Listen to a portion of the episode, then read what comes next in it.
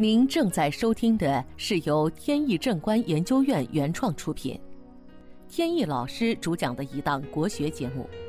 这里以真实案例的形式，摒弃晦涩难懂的书本理论，力求呈现一堂不一样的文化讲座。前段时间呢，有位听友提出了一个很有趣的问题，也很有代表性。那我今天呢讲出来，然后大家呢一起来思考一下。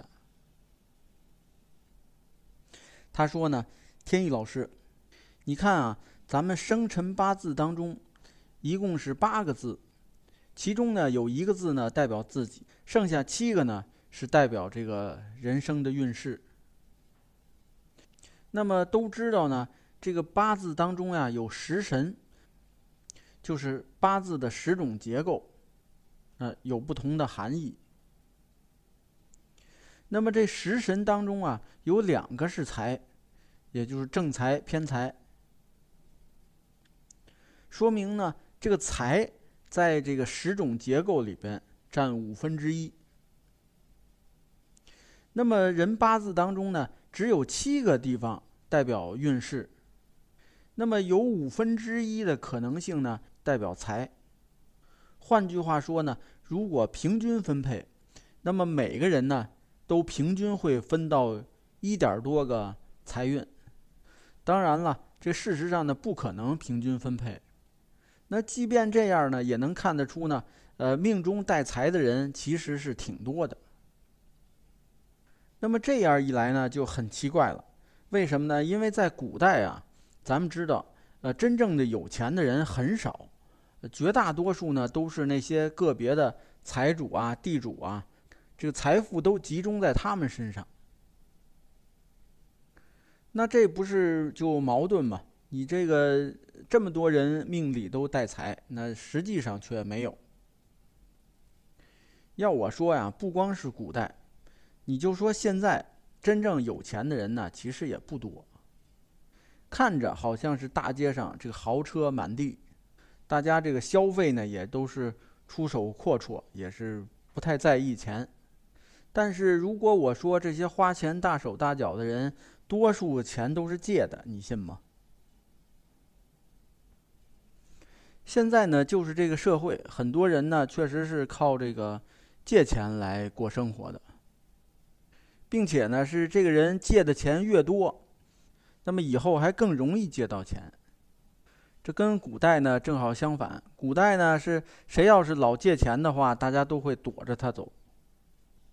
所以呢，像我这样几乎不借钱的人呢，就发现呢，有的时候吧，有这种征信机构，如果上他们那儿看我的信用的话，我就发现呢，我的信用好像是最低的。这事儿吧，也让我挺无语。那这个从八字原理上面怎么来解释呢？因为八字上面有很多理论，这些理论呢是互相支撑的，所以有的人呢他片面的理解这个八字当中的某些含义，自然呢就造成误解。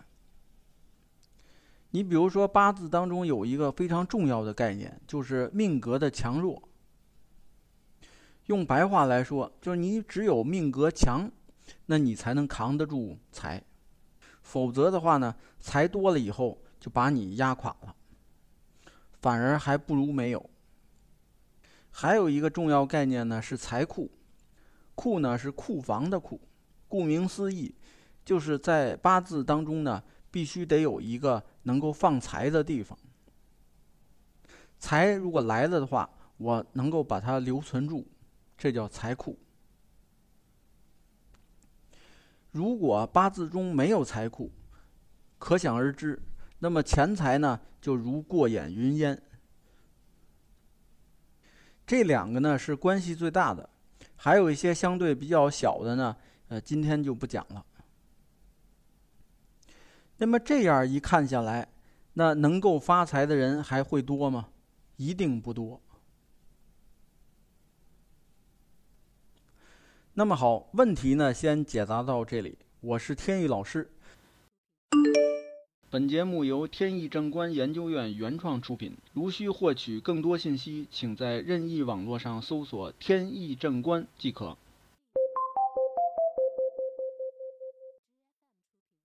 接下来呢，我们接着聊案例。在一年多以前呢，有这么一个案例。我有一位在金融界多年的一个朋友，一位男士。近大概十几年吧，十几二十年，金融业呢是飞速发展，扩张的非常大。而这位朋友呢，他是命比较好，早年呢因为上学就踏入了金融行业，然后借着这些年的春风，他属于春风得意。不过呢，在这个行业呢，唯一有一个弊端，就是呢。太忙，真要是忙起来啊，一天十几个小时，这个连续的工作，也搭上呢，这位仁兄呢，他这个身体比较好，所以呢，一直还都能扛得下来，身体呢也没有什么大毛病。前些年吧，这位仁兄呢，呃，岁数不算小了，但是一直呢没要孩子，也跟两口子确实是比较忙有关系。这个家人朋友吧都劝，说这孩子呢早晚都得要，晚要呢就不如早要。但是呢，他也有他的这个理论，就说你说现在只能要一个孩子，这还是前几年那会儿没放开二胎的时候，说只能要一个，岁数大了呢又又要离家出去做事业。再说呢，这孩子教育好了还行，万一教育不好呢，这又，呃，是其他的事儿。所以呢，要没孩子也不见得是什么坏事儿，啊，这是他的理论。这时过境迁，一连好几年过去了。去年呢，他夫人就找到我，说呢，这位老兄呀得了疾病了，内科的疾病。说现在岁数也大了，身边也没有个儿女帮个忙，所有的事情呢都得亲自去做。如果当初呃有个一儿半女的话，今天呢可能这生活呢就会好过一些。那思来想去呢，没有什么太好办法，就想起我来了。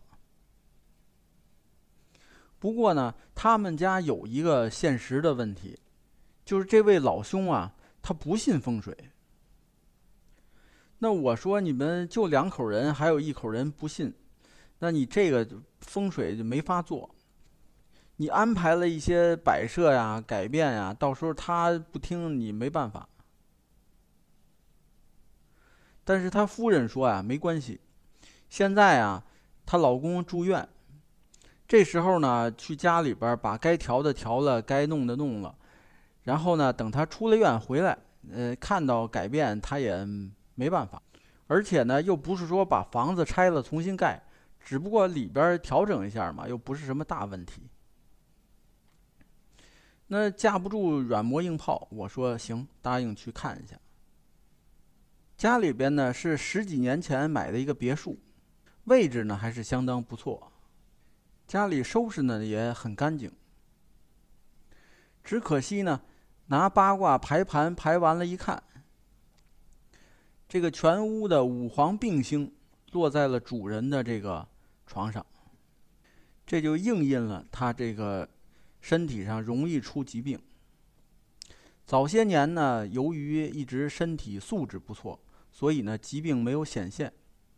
时间一长，加上多年的劳累，自己不注意，呃，这个疾病呢就体现出来了。所以呢，建议他首先是把这个床搬到能够生旺身体的这个方位去，然后呢，再在这个五黄并星的这个方位摆设呢木质的一些化煞用品。结果女士就说：“说这个床啊，本来就在那个生旺方位的。结果呢，两三年以前，这位仁兄呢，就是想把家里边格局改变一下。”调整一下心情，然后呢，把这个床就挪到了这个五黄病星位了。我一听呢，原来如此，那就难怪了。帮他调整完以后不久，这位仁兄呢就出院了。回家一看，发现哎床动了，完了原来放床的那个位置呢还多了一些风水用品，然后就非常生气，把这些物品呢就都挪走了，不知道堆哪儿去了。然后呢，把床还恢复到原来那个位置上。那这个女士又打电话找我，在电话里边哭着跟我说，不知道怎么办才好。可是这种事儿呢，我也没有太好的办法。这天时地利人和呀，明显在他们家呢是人和出了问题，就是人啊脑子里这个执念啊没有破除。而这个执念呀，恰恰对运势啊、身体健康呀有很大的伤害。只有通过什么事情、某件事情，把他这个执念去除，才有办法。而我呢，又不是学心理的，所以这方面呢也是无能为力。我推荐他去看心理医生，呃，他夫人呢估计也够呛。因为他呢根本就不认为自己在心理啊、思想上面是有问题的。其实呢，这个心理问题啊，几乎每个人都会有，只不过就是有的人大点儿，有的人小点儿，有的人影响生活工作，有的人不影响，仅此而已。后来呢，我只能给他出个主意，就说呢，我呢帮你找一些旺运的开运石，这些石头呢不大。你可以在家里边找个地方啊，床头柜啊，或者什么地方，就可以放上。这样呢，在他不知情的情况下，哎，这样把这个问题呢，可以在一定程度上化解，无法根本上化解，只能这样潜移默化的，咱们走一步说一步。所以从这个案例啊，能看出来，有的时候呢，调整不成功，它这个原因啊，不在风水师和命理师身上。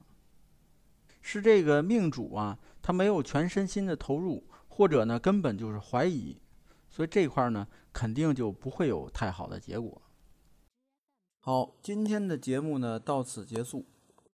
这档国学文化节目由天意正观原创出品，天意老师播讲，感谢大家收听，我们下次节目再见。